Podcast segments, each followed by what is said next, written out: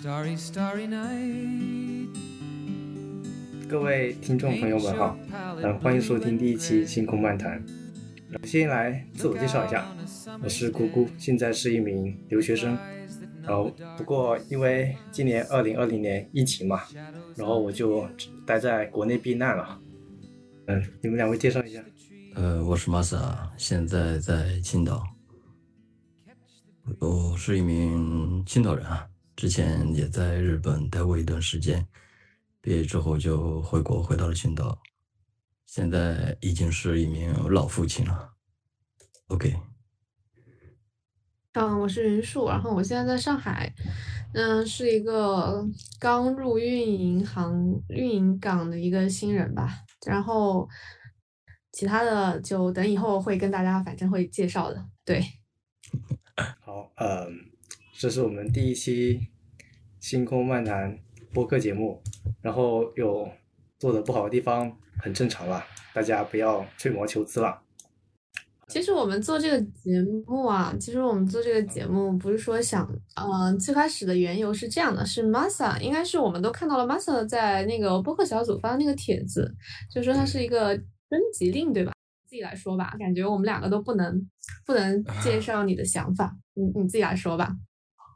啊，其实想法之前和云树还有姑姑当时聊的时候也已经简单介绍了。最初发这个召集令的目的，其实也是对播客的一种喜爱。然后当时听了很多播客之后，感觉发现有特别有意思的节目，也有很多特别优秀的主播。然后当时就是想，是否我们也可以从一名听众，从一名被动的接收去吸收播客的同时，也通过自己的力量去制作一期播客，然后通过这个播客，然后吸引召集一群大家都有同样想法、同样有同样兴趣的人，大家在一起坐在一起。就好像在星空之下，大家围着一个篝火，随便聊一聊，聊聊自己，聊聊他人，聊聊我们的未来，就是这样。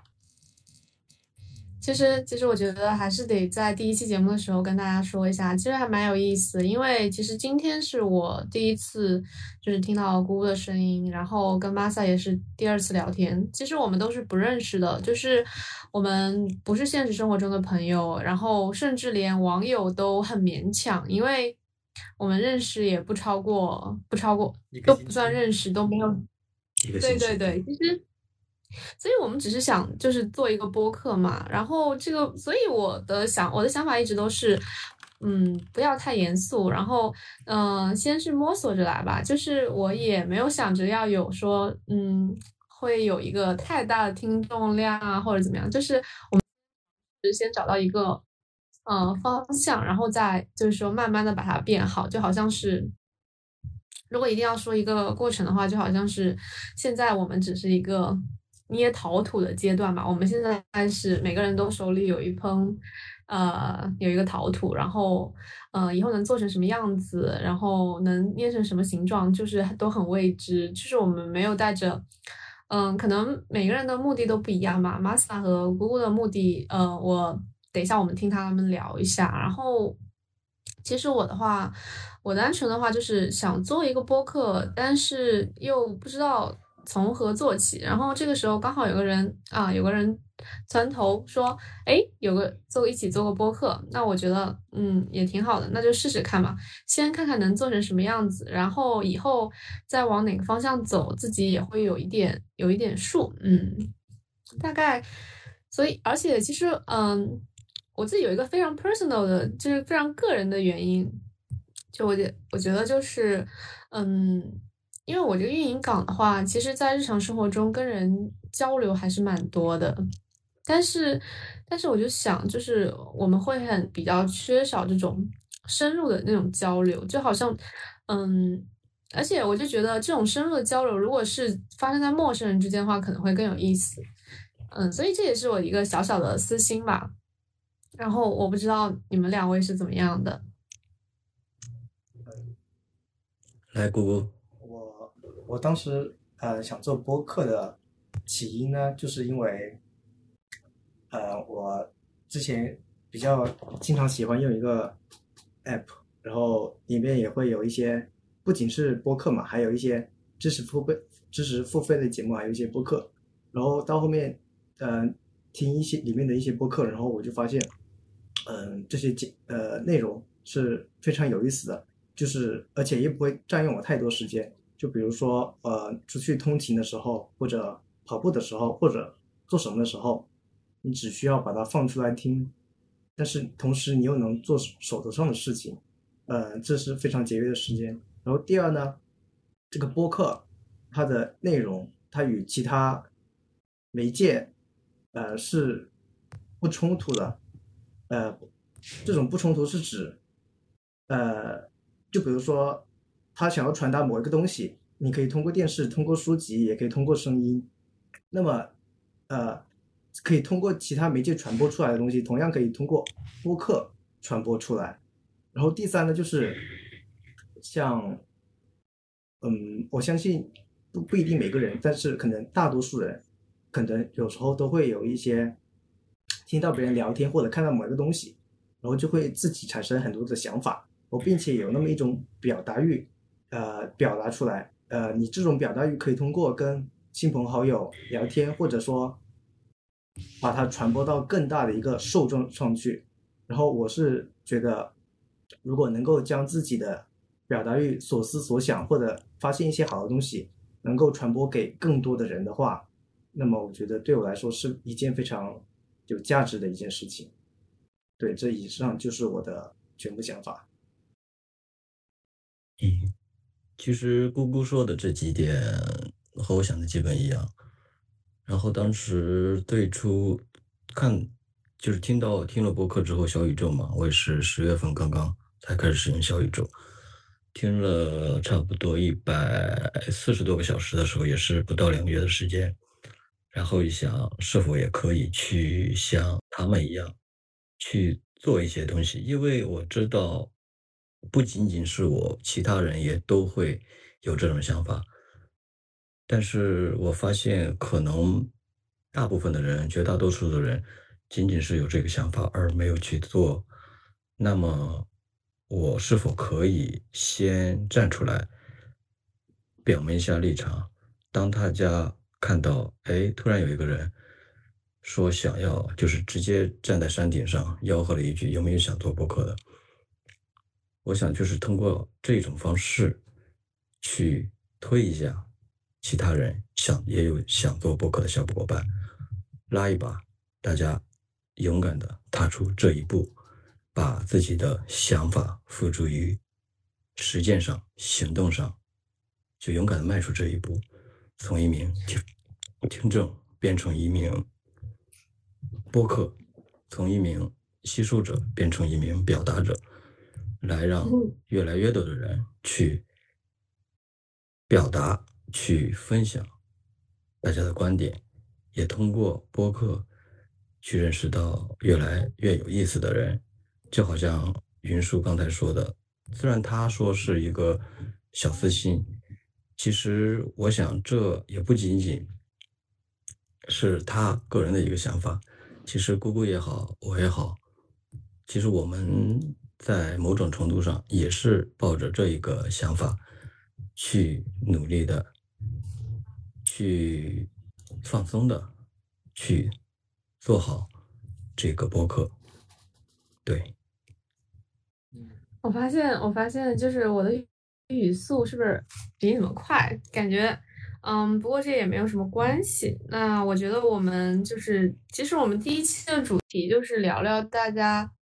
嗯，我们这个时间也特别巧，今天刚好是十二月二十六号，就是嗯，昨天是圣诞节，然后呢又元旦又马上到了。实际上，这个二零二零年我们马上就要过去了。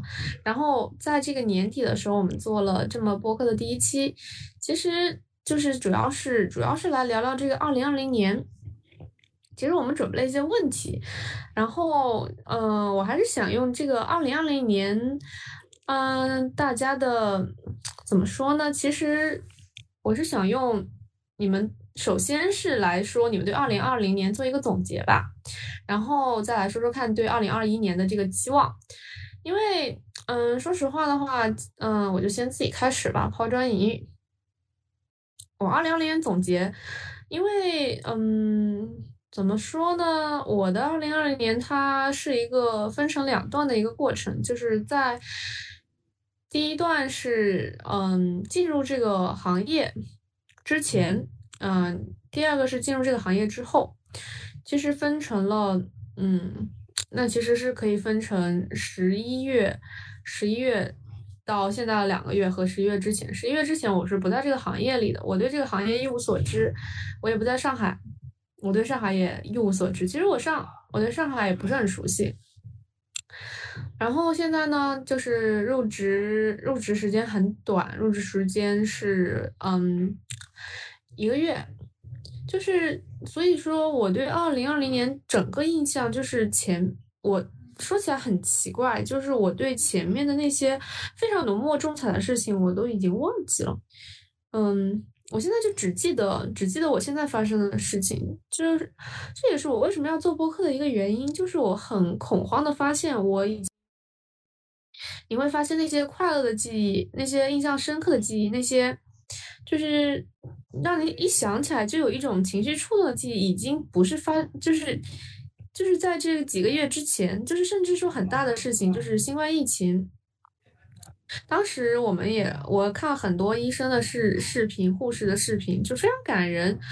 我也记得这些事情，但是我自己当时的个人情绪，我。居然已经完全的忘记掉了，我其实觉得还蛮恐慌。我现在就只记得我进入这个行业之后的事情，也就是说，我只记得最近两个月发生的事情。所以，我对这个二零二零年的总结，其实就是，嗯，第一段时第一段时间就是漫长的等待，第二段时间就是艰难的适应，这就是我的二零二零年的总结。然后，嗯。对二零二一年的展望，说实话，我是没有太大的雄心壮志。其实我去年我没有做那个 年度规划的这种习惯啊，不管是阳历也好，就是新年元旦一一月一日，还是春节也好，我其实都没有做这种年度规划的这种呃愿望。因为以前的话，其实读书的时候，你会有一个每年你就会知道你在一个什么阶段嘛。你就会自然而然的长大，就是小学、初中、高中、大学，嗯，在之后。现在的话，你就是以这个工作为单位，就是说我并没有那种很强的自然年的概念，嗯，就是你其实是跟着事件，我是跟着事件去走的，所以我对这个，嗯，没有什么太大的。二一年没有什么太大的期望和展望，嗯，对这个，对这个世界的话，就是嗯，宏大一点，对这个世界的话，就是嗯，这个新冠早点结束，然后对自己对自己的这个家庭来说，就是健健康康、平平安安，然后嗯，再奢侈一点的话，就是希望能更开心一点，嗯，差不多就是这样。然后嗯，你们两位谁先来玛莎先来吧。OK OK，嗯，说起二零二零年的总结，嗯，如果用两个字来形容的话，我可能会说是和解，或者是自洽。因为二零二零年，我现在的年龄已经是三十一岁，马上三十二岁了。对对我来说，二零二零年算是一个过渡，它是我前半生的一个。一个结束，同时也是一个后半生的开启。在这二零二零年的过程中，嗯，也发生过许许多多的事情，让我不断的去思考我自己，还有这个社会。毕竟，我基本上会在中国这片大陆上，会去生活在后半生。然后我就在想，既然我生活在这个社会，那我应该如何和自己相处？最开始的时候，或者说之前吧，学生时代也好，或者是二零二零年之前也好，嗯，每当遇到不开心的时候，我总会去认为，是不是自己的问题？是不是我没有达到所谓的社会的一个标准？经常也会在去否定、否定自己。但是工作几年之后，到了二零二零年，加上疫情这个这件事情吧。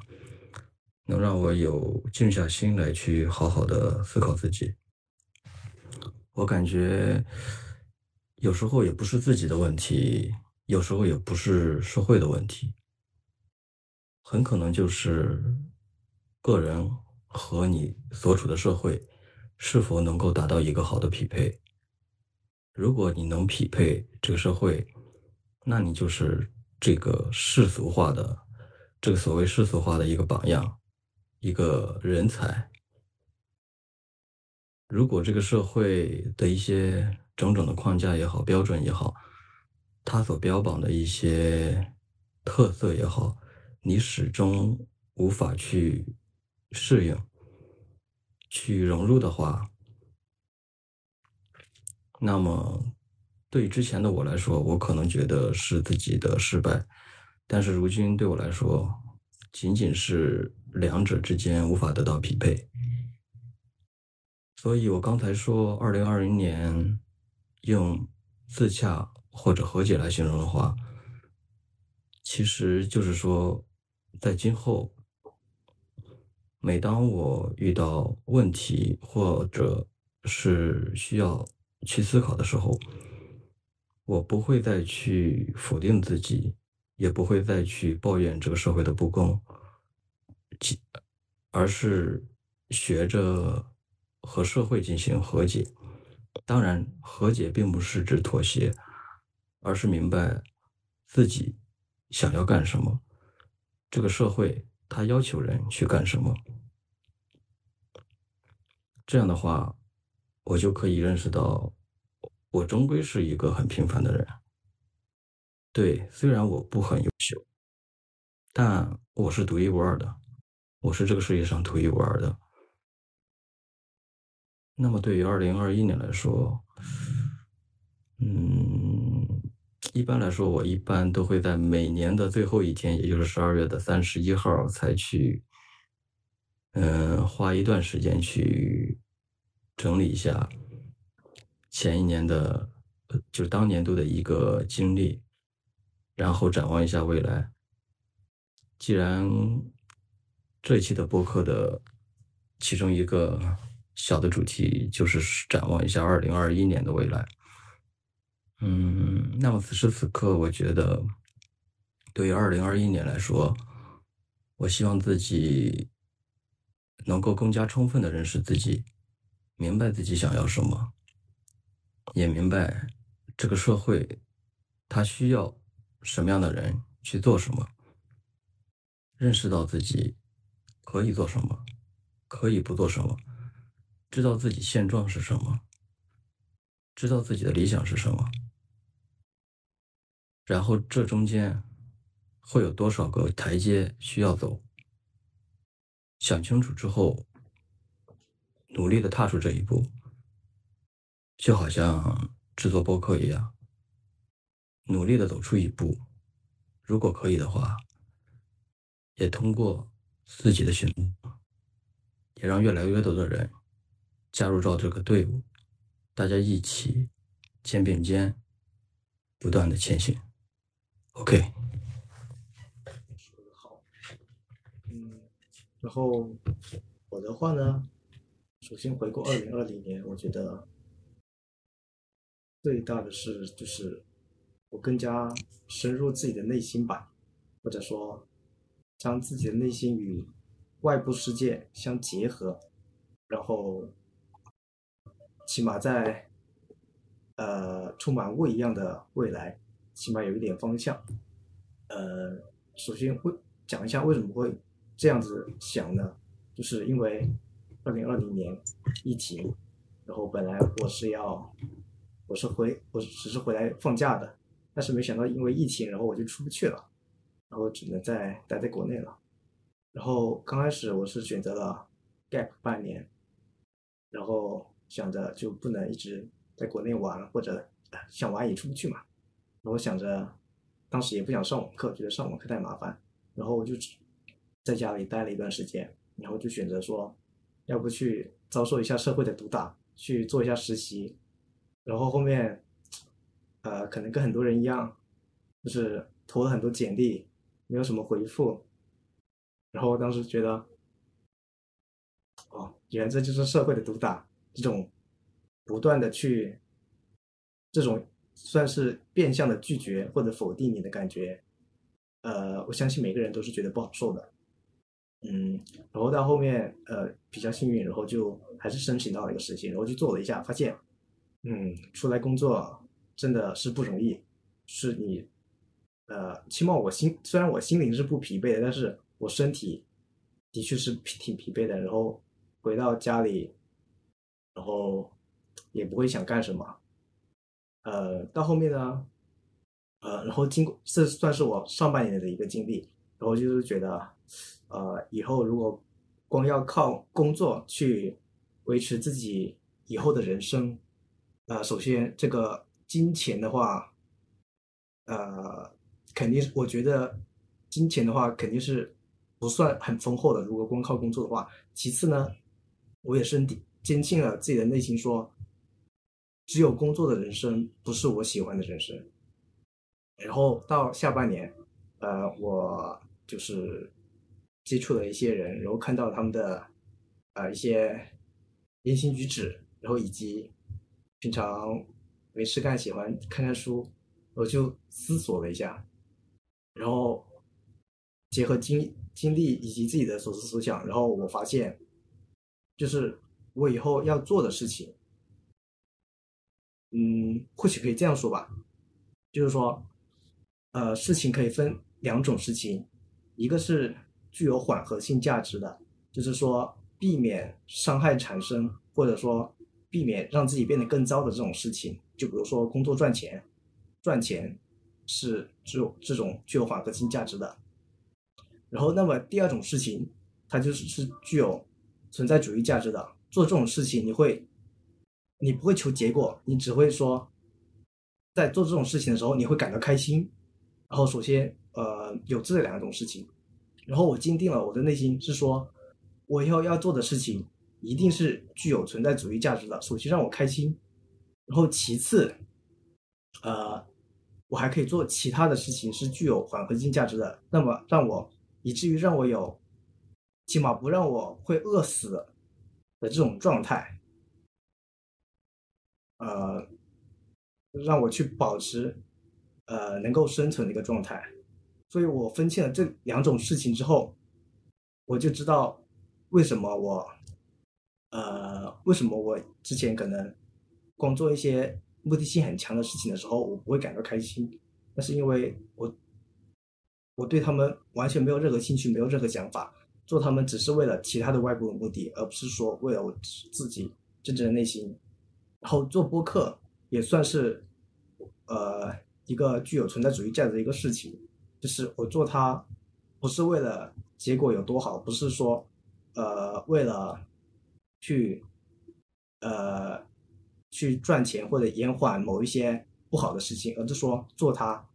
就是开心的一种事情，嗯，对，然后我可能表达的不是很好，不过这个大概就是我二零二零年所思所想的一些回顾。然后至于二零二一年的一些展望的话，呃，我对于我人生不是一个非常有计划性的一个人，呃，不是说计划性就是有计划，但是不会那么周密。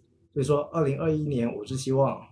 能够，呃，第一，首先能够可以把这个播客事情，然后发展的更好。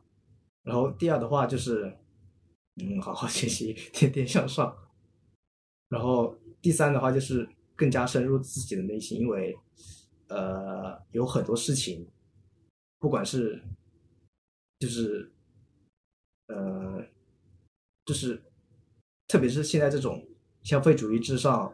然后内卷越来越严重的一个社会，然后我发现，起码就我观察所观察的结果来说，很多人，当当然包括我自己，很多人就是在这个社会上，就是在这种消费主义之上以及内卷化的一个社会，有点迷茫自己的一个位置，就是想要赚钱是为了什么？就是当然是为了让生活变得更好，但是这种过程是非常痛苦的，以及说向上的这个渠道是越来越窄的，以至于竞争加大，但是竞争了又没有什么好的结果，并且这也不是自己喜欢的事情，呃，这相当于龙卷风上的螺丝钉，是呃对前途迷茫，并且自己也是过得非常糟的一个状态。然后，所以我想说，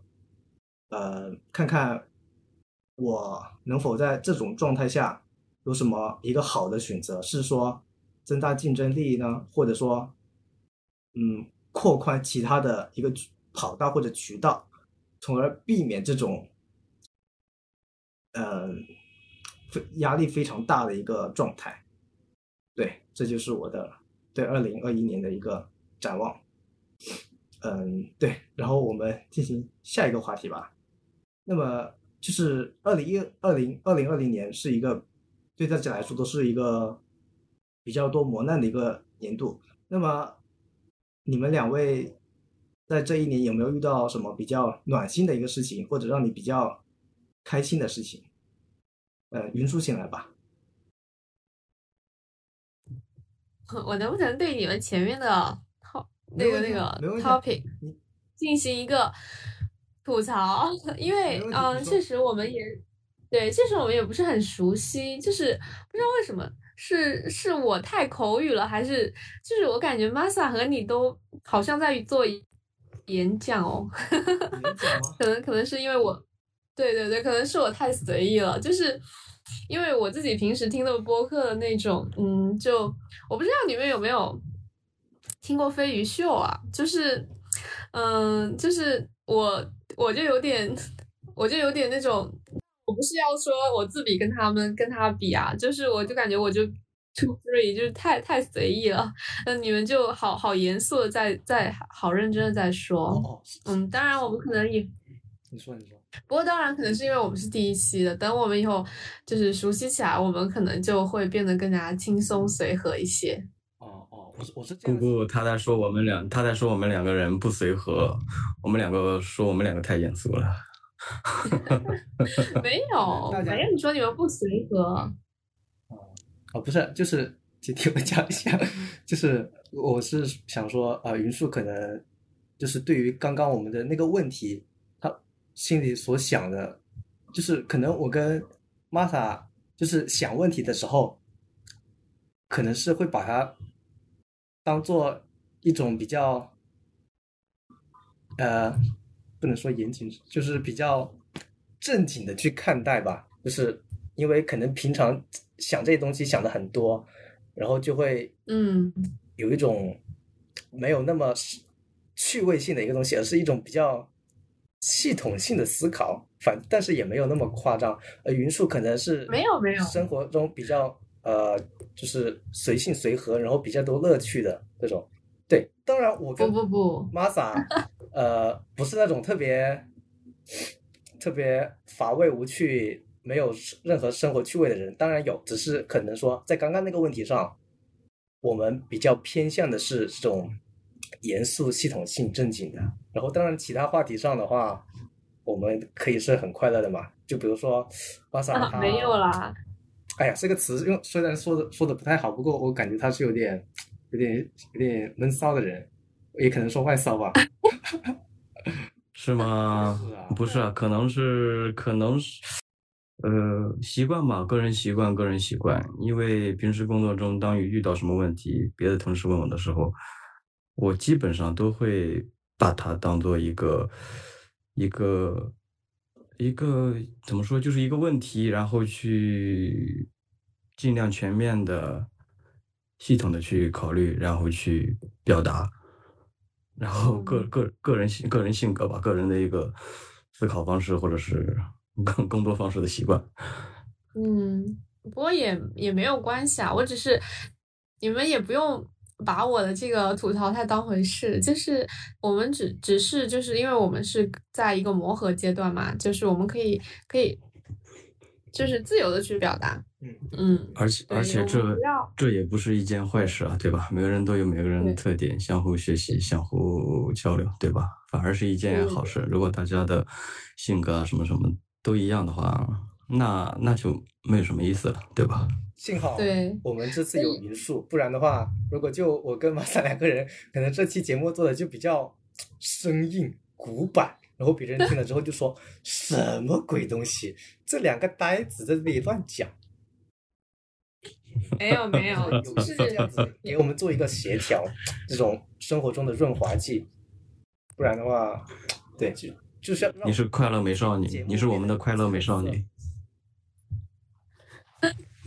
好好好，我们我们把把话筒交给姑姑，我们要进行下一个啊，topic。对对对，那你再重复一下问题吧。好，再重复一下，就是今年二零二零年大家过得都比较，就是总体来说可能不太好，但是可能多少还是会有一些比较开心、暖心的一些事情，让今年的你变得多姿多彩起来。就是想问你们有没有有经历可以跟我们分享一下吗？嗯，马上进来吧，要不？OK，嗯，暖心的事情，其实好事坏事其实都很多啊。你想想，一年三百六十五天，你每三天一个事儿的话，也得一百多个事儿，对吧？就是让你呃分享一下有没有什么暖心的、开心的事情。今年不要打断我啊，我下面就会说啊，哦，不要心急嘛，对吧？呃，暖心的事情的话，当我看到，就是当我听到你说的这个问题的时候，我的脑海里第一个场景是我的女儿的诞生吧，她是六月份诞生的，当时我正好也在产房，看着她，就是听到她哇的一声哭的叫声的时候，我感觉我不知道该怎么形容吧，反正这个声音感觉很美妙。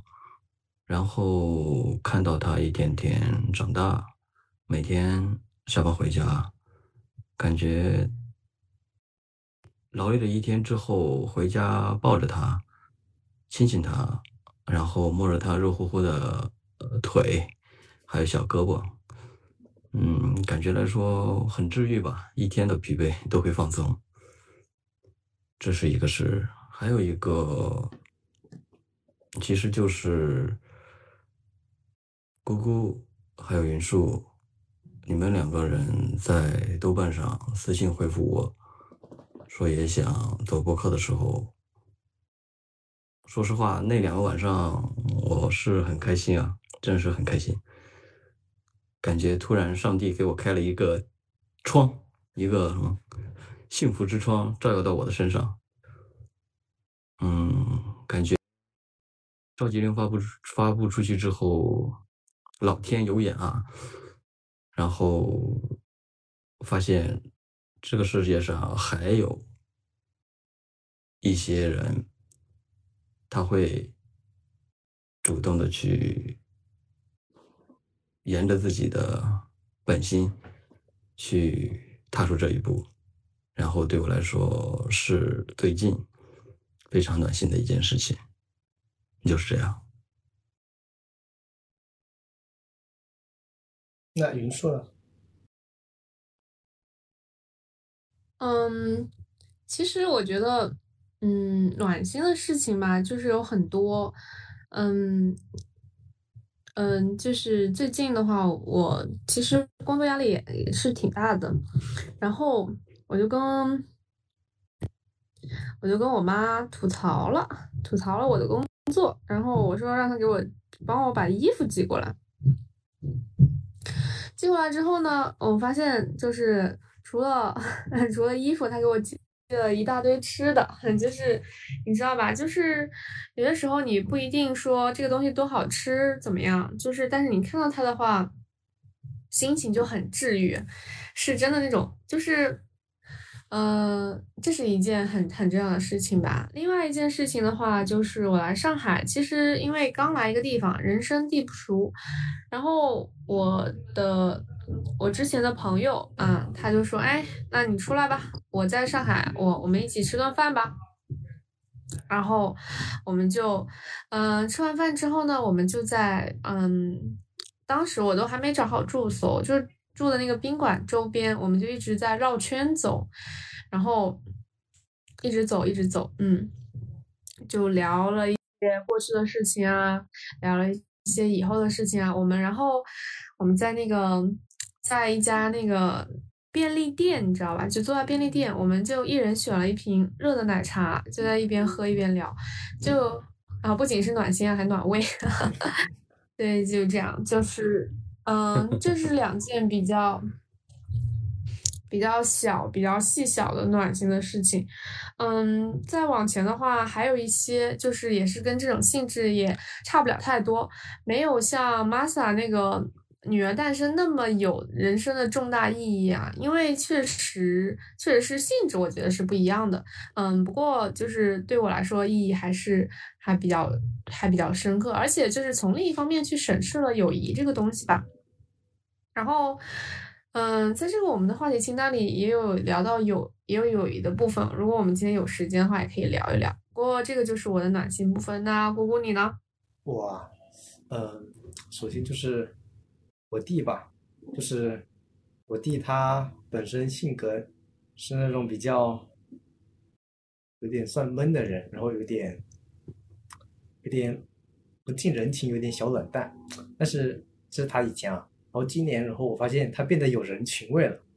然后比如说，他会开始关心我，关心我，关心我们妈妈，然后还有关心他女朋友。然后他变得更像一个人，而不是有点不是像那个机器。然后我就觉得挺开心的。然后还有一些暖心的事，就是呃，不能说暖心，就是开心吧。就是跟今年开始跟那个一个同学。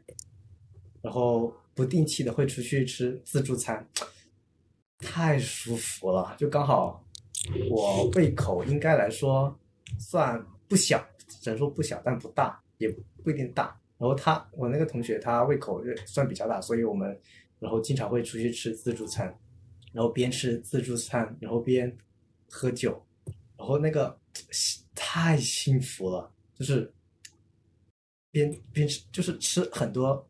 很很好吃的东西，烤肉啊，火锅啊。然后如果你不吃自助餐，你肯定要吃三四百那一种。然后在边喝酒，然后边吐槽边吹水，嗯，就是一种非常幸福的一种感觉。对，嗯。哦，我好羡慕啊！我好羡慕你有这样朋友啊！就是 我在上海，就是嗯。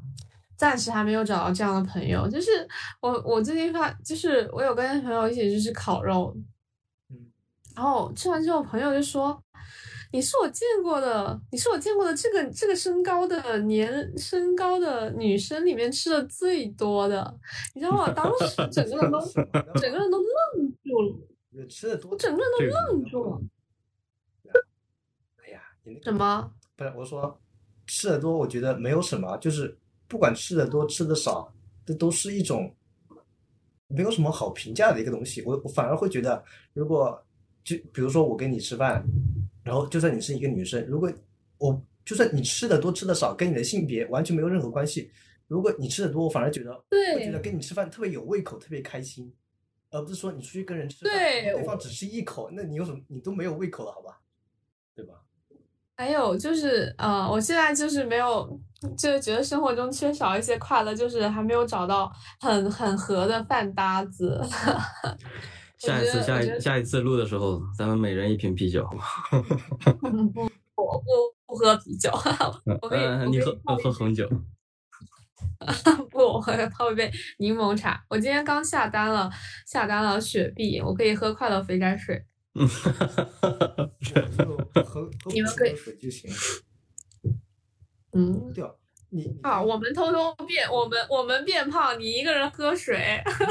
嗯，太坏了，太坏了。我我胖不起来了，说真的，呃，基本上胖不起来了。嗯，好，不要立 flag，年轻人。嗯，对我今年还瘦了好几斤，我也不知道为什么。哇哦，这么好。嗯，我我暂时没有买秤，我不知道自己的体重。没关系，我已经胖了好多了。胖是瘦，只要自己觉得开心、健康就好了。我觉得胖点瘦点无所谓的。对对，开心就好。我我知道，问你们个问题啊，就是就是有个很插播一个很无聊问题，你们觉得你们能从人的声音里感受出人的胖瘦吗？我我我觉得可以，但实实际上可不可以我不知道。就是我觉得，这是我觉得啊，但事实上对不对我不知道。就是嗯可能嗯比较体型比较大的人，他们说话会比较深厚或者深沉，就像那个声音在那个 空洞里回荡那种感觉。我不知道你们能不能感受出我说的那个感觉。然后瘦的话，他声音可能会比较比较就是干，就单调，而没有体型大音音音调音调音调比较高吗？你是说云树比较瘦吗？不是音调高不高，就是 用音色吗？就是比较单薄，中胖的人，他们的声音对会有共鸣，会更加有那种，嗯，就相当于你在一个溶洞里面说话，然后那个声音在溶洞里面回荡那种感觉。啊，好？我们跑题了，然后我们马上又 又收回来。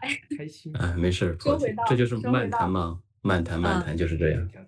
对，那也不能太太慢太漫谈。你要要是四处乱跑，我说听众都嗯，你这是你在干什么？就听五分钟走了。然后呃，我我想问一下，就是我们也就是说很前面也说了一些，就是但是我们是比较宏观的去说的，嗯，那我们有一点就是具体的来说，就是可能会有一些嗯小的遗憾。然后，但是我我我我想说的是，我想说的是，这种遗憾，我不想说是因为二零二零年这种特殊的年份，就是其实我们每年啊都会去想，就是都没有想自己没有做什么事情。然后我想，我想问的这个问题可能会有点刁，呃，角度可能会有点偏。就我说，我想说的是，就是说，嗯，不是因为这个二零二零年这些大事的发生，就是说在你自己力所能及的范围内，嗯，你比较遗憾的事情是什么？这个的话，其实我自己来说的话，就是在我力所能及的范围内，我个人比较遗憾的话，就是，嗯嗯，就是没有，早点认识我们。不是你好自恋，好自恋啊！就是我我我是那个嗯，还是没有谈男朋友吧。这个就是我自己个人范围内的遗憾，我觉得就是跟这个外界的环境没有太大的关系。对，就是这样。嗯，那个我抛我抛了砖了，好了，我们可以问问题吗？可以啊。为为什么？Why？就是嗯、呃就是我也没有去表白吧，就是就是也没有勇气。对，就是说这个就是完全 personal、完全个人的事情。然后后来就后来就嗯，就因为我去了上海，然后对方在别的地方，就是也嗯，然后慢慢的就没有联系了，就是这样。你现在还可以联系他呀？嗯，这个的话，嗯，就是确实就不是我，嗯，他现在已经有女朋友了，就还是不要联系。对，就是当时就是不是说人生是两条路嘛，你走了这条你就不知道那条了。我我有些时候经常会想，就是我当时跟他表白了会怎么样？就是也可能不会成功，但是至少不会像现在讲，就是说这这是力所能及范围内的遗憾，就是我可以选择表白，但是我选择了没有表白。嗯，现在想是有点遗憾，就是这样。麻烦了？嗯有什么遗憾？说出来让我们开心开心。遗憾，你好坏啊！哦，遗憾的话，嗯，也是说力所能及的一些事情的话，当初列了一个 flag，二零二零年的一个 flag，说是自己想一个很一个技能吧，想嗯学好乐理方面的一些知识。嗯因为当时女儿今年要出生的时候，当时就想学好一门乐器。当时因为考也考虑了一些什么比较简单易学的一些东西，最后选择了一个叫拇指琴，不知道云叔和姑姑知不知道？就是卡林巴嘛，很简单。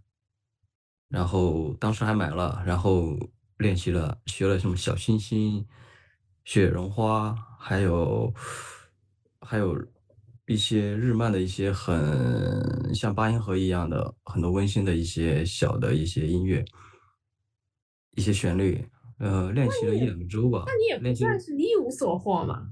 没有没有，当时想多练习起来，然后就是能上手吧，但是最后好像、嗯最后就放弃了。放弃了之后，感觉开了一个头，但是过程就就慢慢的声音就变小了那种，然后就没有然后了。最近我还一直，呃，或许明年的一个 flag 就是要把它捡起来。然后为了自己也好，为了给女儿听也好，然后懂一门艺术吧，毕竟音乐也是九大艺术中的一种。然后通过音乐也可以去去了解一下自己，或者是了解一下生活，就是这样。嗯，好了。姑姑你呢？我，我就是，